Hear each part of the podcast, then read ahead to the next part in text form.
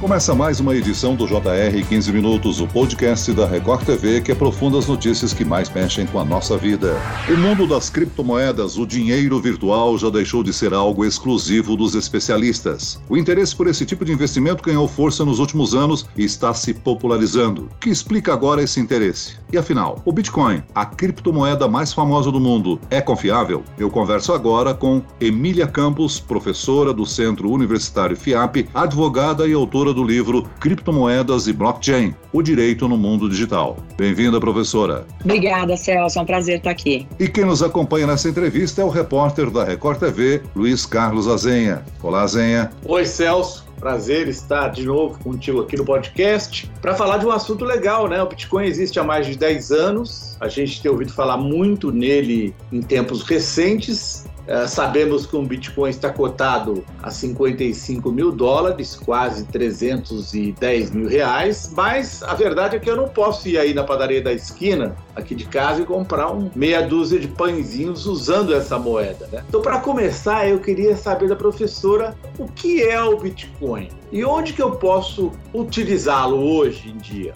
Bom, o Bitcoin é a primeira moeda digital que efetivamente funciona, né? E aí ela funciona só para o mundo digital. Por isso que a gente não acaba não usando muito uma moeda digital para comprar ali um pãozinho na padaria. Mas a gente acaba utilizando o Bitcoin hoje em dia, por exemplo, para comprar coisas pela internet. A gente consegue hoje comprar um Bitcoin para comprar um ingresso de show, um livro numa determinada livraria que pode aceitar aceitar, quando você faz uma compra pela internet, o pagamento com o Bitcoin. Já tinham tentativas de criar moedas digitais, mas elas, essas tentativas lá na década de 80, de 90, tinham falhado, porque acabavam permitindo que uma pessoa comprasse alguma coisa com aquele dinheiro digital e comprasse outra coisa com o mesmo dinheiro digital. Como a gente manda uma música para alguém e fica com a cópia daquela música, né? Mas o Bitcoin não. O Bitcoin inovou por conta disso. Não permitiu que isso acontecesse. Então, essa foi a grande inovação do Bitcoin como uma moeda digital. Qual o motivo dessa valorização tão rápida que a gente viu em comparação com essas moedas tradicionais, né? Bom, primeiro que o Bitcoin tem uma credibilidade que as outras moedas não têm, porque o Bitcoin é a moeda mais antiga e ele vem funcionando aí há 11 anos é, de forma muito certa, de forma muito perfeita. Também por conta dessa política monetária que o Bitcoin tem. Ele vai aumentando de valor ao longo do tempo, porque ele vai diminuindo o número de sua emissão. A cada quatro anos, a emissão de bitcoins cai pela metade. E ela vai terminar, ela vai cessar no ano de 2040. Então, cada vez mais, ele vai ganhando valor, porque ele vai ficando mais escasso. E é justamente por isso que ele está aumentando de valor cada vez mais. Não é de repente, é que ele já tem aí 11 anos de idade. E ele foi aumentando o seu valor ao longo do tempo. É lógico que essas subidas e descidas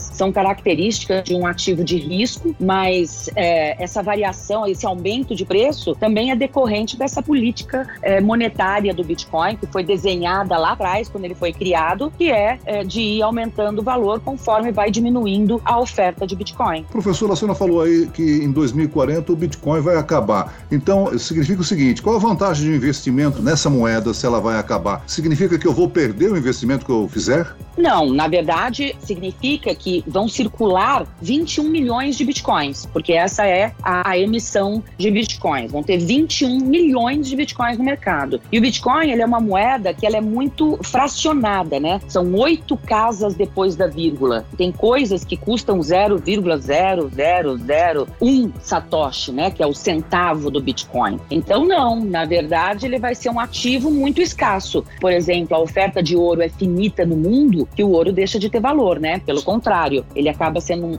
um, recurso muito valorizado porque ele tem pouco. Vai acontecer a mesma coisa com o Bitcoin. Agora, existe o medo da população em geral, né? As pessoas confiam naquele dinheirinho que elas podem tocar, ou num banco que é de confiança. Provavelmente o medo de aderir às moedas virtuais. É o receio de fraudes ou de perder esse dinheiro da noite para o dia? O blockchain consegue garantir essa segurança? Eu gostaria que a senhora explicasse o que é o blockchain. É, eu acho que o que mais garante segurança para o Bitcoin é exatamente o blockchain blockchain. O blockchain, ele é como se fosse um livro contábil, sabe? Só que ele é virtual e ele fica por trás ali garantindo que todas as transações que são feitas com Bitcoin sejam é, registradas nesse livro contábil digital e de uma forma automática, sem interferência humana, é, pela própria tecnologia, deixando com que todo mundo consiga ver o que está acontecendo, o que está sendo feito, audite o que está acontecendo e sem que isso precise ser feito por um intermediário, como a gente conhece até hoje, que é o banco, por exemplo. Então, isso é muito inovador. O blockchain é muito seguro. É claro que as pessoas têm medo de fraude, mas o que tem acontecido em termos de fraude é que essas fraudes são praticadas em negócios que são feitos por pessoas que trabalham com o Bitcoin. A fraude não é em si dentro da rede do Bitcoin. As fraudes, na verdade, elas são praticadas às vezes com vários outros elementos, né? Não só com Bitcoin. Teve fraude com boi gordo, teve fraude com avestruz, né? E algumas pessoas praticam fraudes agora utilizando o Bitcoin. Por que o Bitcoin? Porque é novo, porque é diferente e porque as pessoas conhecem pouco. Então as pessoas precisam ficar muito atentas a essas empresas que oferecem serviços com Bitcoin. Isso sim tem que ser investigado e tem que ter muito cuidado na escolha desse tipo de serviço, nesse tipo de investimento. Quer trabalhar com Bitcoin? Compre o seu Bitcoin e guarda ele na sua carteira digital. Não deixe com terceiros, com empresas que dizem que vão rentabilizar o seu Bitcoin. Isso costuma ser um grande problema. Ô, professora, a senhora já explicou, quer dizer, não tem um banco central do Bitcoin, né? Como ele é todo exposto na internet, a transparência é garantida. Isso é uma grande vantagem dele, não é? Isso, exatamente. Isso é uma grande vantagem, porque todo mundo pode monitorar o que está acontecendo. Algumas pessoas ficam com receio de não ter um terceiro, um banco, um banco central regulando. Mas ele foi criado para não ter esse regulador, esse banco central, de forma intencional. E ele foi criado para tentar garantir para as pessoas um pouco mais de independência financeira. Ô, professora, ele é mais fácil de ser usado, por exemplo, para lavagem de dinheiro ou é a mesma coisa da moeda nesse caso? Você fez uma boa colocação. Ele pode ser utilizado para lavagem de dinheiro como qualquer outro instrumento. Mas tem uma coisa interessante que essa questão de ter o blockchain e a possibilidade de se rastrear as transações faz com que ao longo do tempo a pior coisa para se lavar dinheiro não ser as moedas as moedas virtuais, porque desenvolvendo tecnologia e hoje já existe vários sistemas que vasculham as blockchains para identificar fraudes, vai ser muito mais fácil de você pegar uma fraude dentro de uma blockchain do que tentar pegar lavagem de dinheiro com o velho e bom dólar, porque você não consegue marcar notinha, né? Porque ela trocou de mão, já fica muito mais difícil você ir atrás do lavador de dinheiro. O Parlamento Europeu fez uma pesquisa o ano passado e as moedas virtuais continuam sendo o último recurso usado pelos lavadores de dinheiro, mas é sim um recurso que pode ser utilizado para lavar dinheiro, não tenha dúvida. Agora, professor, eu gostaria que a senhora explicasse o seguinte: nós temos dois dos nomes mais ricos no mundo, Bill Gates da Microsoft e o Musk da Tesla. O Musk fez um aporte bilionário na compra de criptomoedas. O Bill Gates é contrário ou desconfia. Por que empresas estão investindo na criptomoeda?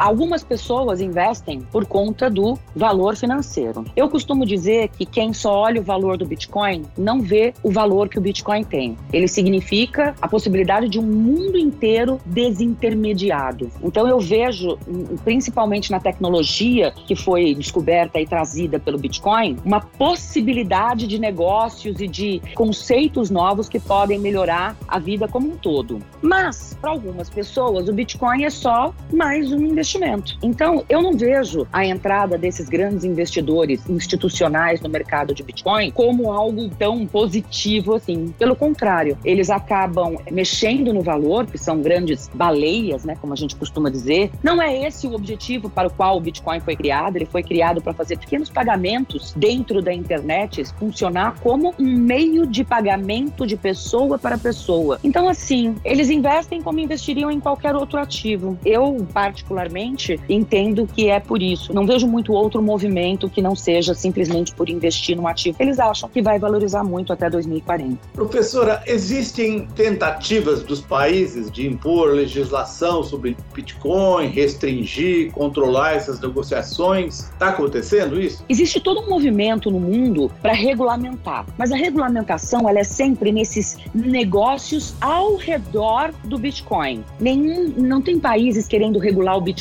em si, porque eles sabem que a tecnologia é impossível de ser regulada. Ela roda independentemente de qualquer regulação. O que os países tentam é regulamentar os negócios ao redor do Bitcoin e o uso do Bitcoin em si. Então, assim, todo o ambiente regulatório tem sido favorável, mas claro, sempre no sentido de equiparar o quanto for possível esse tipo de ativo com o mercado financeiro tradicional. Então, quer fazer um negócio em Bitcoin? Beleza, mas vamos equiparar você quase a um banco. E aí vamos regular com todas as cautelas e os cuidados que um banco tem. Agora, professor, existem outras modalidades que também começam a se popularizar. Eu gostaria que a senhora explicasse o que é um NFT, esse novo ativo digital que a gente já ouve falar. Existem alguns ativos, né, que estão circulando no mercado. Primeiro que tem as altcoins, que são o que a gente chama de outras criptomoedas. A primeira criptomoeda foi o Bitcoin e depois foram criadas altcoins. Cada criptomoeda que é criada é um protocolo tecnológico diferente. Na verdade, elas atendem nichos diferentes de pessoas interessadas. Não tem uma que é melhor que a outra, elas não pretendem substituir o Bitcoin ou não. As NFTs, que são chamadas No Fungible Tokens ou tokens não fungíveis, significam que são tokens que você não pode trocar um pelo outro. Eles correm na sua blockchain própria. Basicamente, a diferença é que um Bitcoin você troca por outro. Uma NFT, não. Ela é única e ela não pode ser replicada. São colecionáveis, que a gente chama. A senhora recomenda investir em criptomoeda como uma maneira de poupar? Não, eu não entendo que o investimento em criptomoedas é uma maneira de poupar. Se você está comprando criptoativos para investir, é um investimento de risco. Não, não use o dinheiro da sua poupança para investimento em criptoativos. É um investimento extremamente volátil. Então, não deve ser o dinheiro da sua poupança que você vai comprar Bitcoin. Em Bitcoin ou em qualquer outro criptoativo ou em qualquer outra tecnologia tão inovadora assim, você deve colocar um dinheiro que você está disposto a perder para experimentar, para ver como funciona, mas não não algo que você está usando o seu dinheiro da poupança. Ô, professora, se, se eu não tivesse no cheque especial e decidisse investir agora, como é que eu faço? Qual é o caminho? Como é que eu vou lá e te, compro uma fração de um Bitcoin, por exemplo? Você tem duas alternativas. Você pode comprar Bitcoin de um amigo, uma pessoa física que você conheça que tem um Bitcoin para vender, e aí você vai abrir uma carteira digital e aí você vai ter um número, você vai pegar esse número, dar para o seu amigo, ele vai transferir para essa carteira a quantidade de bitcoins que você quer e você vai pagá-lo em reais. Se você não tem nenhum amigo, uma pessoa física que você possa comprar esse bitcoin, você vai procurar uma chamada exchange de bitcoin. É como se fosse uma corretora. Ela vai te pedir todos os seus dados, todas as suas informações de QIC, ou seja, conheça o seu cliente. Você vai depositar, mandar uma transferência bancária para ela e ela vai te transferir os seus bitcoins para a conta que você vai abrir dentro desta corretora. E depois que esses bitcoins estiverem na sua conta, conta, eu recomendo que você transfira esses bitcoins da sua conta nessa corretora para a sua própria wallet digital. E não deixe esses bitcoins na conta da corretora. Professor, a partir de hoje, 1 de março, está aberta a oportunidade das pessoas entregarem a sua declaração de imposto de renda. Se eu tiver um volume de criptomoedas, eu tenho que declarar na minha declaração de imposto de renda? Sim, sim. Se você está sujeito à declaração de imposto de renda e se você tem um volume acima de 5 mil reais em qualquer criptoativo, você tem que declarar isso, esse saldo de criptomoedas em 31 de 12 de 2020 na sua declaração de imposto de renda, bem como os movimentos, né, as transações de compra e venda que eventualmente você fez no seu estoque de criptomoedas durante o ano de 2020. E esse ano tem uma novidade na declaração de imposto de renda para criptoativos. Até o ano passado, se você tinha qualquer tipo de criptoativo, de criptomoeda, você tinha que declarar lá na, na ficha de outros bens e direitos, no Código Geral, outros bens. Agora, esse ano, a Receita criou três novos códigos específicos para criptomoedas. O código, então, sim, é importante declarar o estoque de criptomoedas na declaração de imposto de renda. Professor, e a longo prazo, o senhor acha que essas moedas vão substituir o dinheiro e a gente não vai ter mais o, o emissor, o Banco Central como emissor, ou isso é uma questão política difícil de conciliar? Isso é uma questão política difícil de conciliar.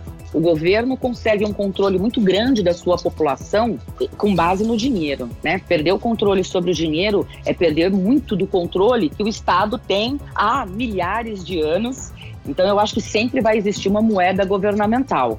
Mas o que eu acho é que vai acabar acontecendo, vários governos já se manifestaram nesse sentido, é que eles vão acabar criando a sua própria moeda digital. Muito bem, nós chegamos ao fim desta edição do 15 Minutos. Agradeço os esclarecimentos da professora do Centro Universitário FIAP, advogada e autora, doutora Emília Campos. Obrigado, doutora. Eu que agradeço, foi um prazer, Celso. E agradeço a presença do repórter da Record TV, Luiz Carlos Azenha. Azenha. Obrigado, Celso. Muito interessante essa entrevista. Esse podcast contou com a produção de Homero Augusto e dos estagiários David Bezerra e Larissa Silva, sonoplastia de Pedro Angeli.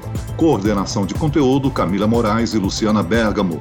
Direção de conteúdo, Tiago Contreira. E eu, Celso Freitas, te aguardo no próximo episódio. Até amanhã.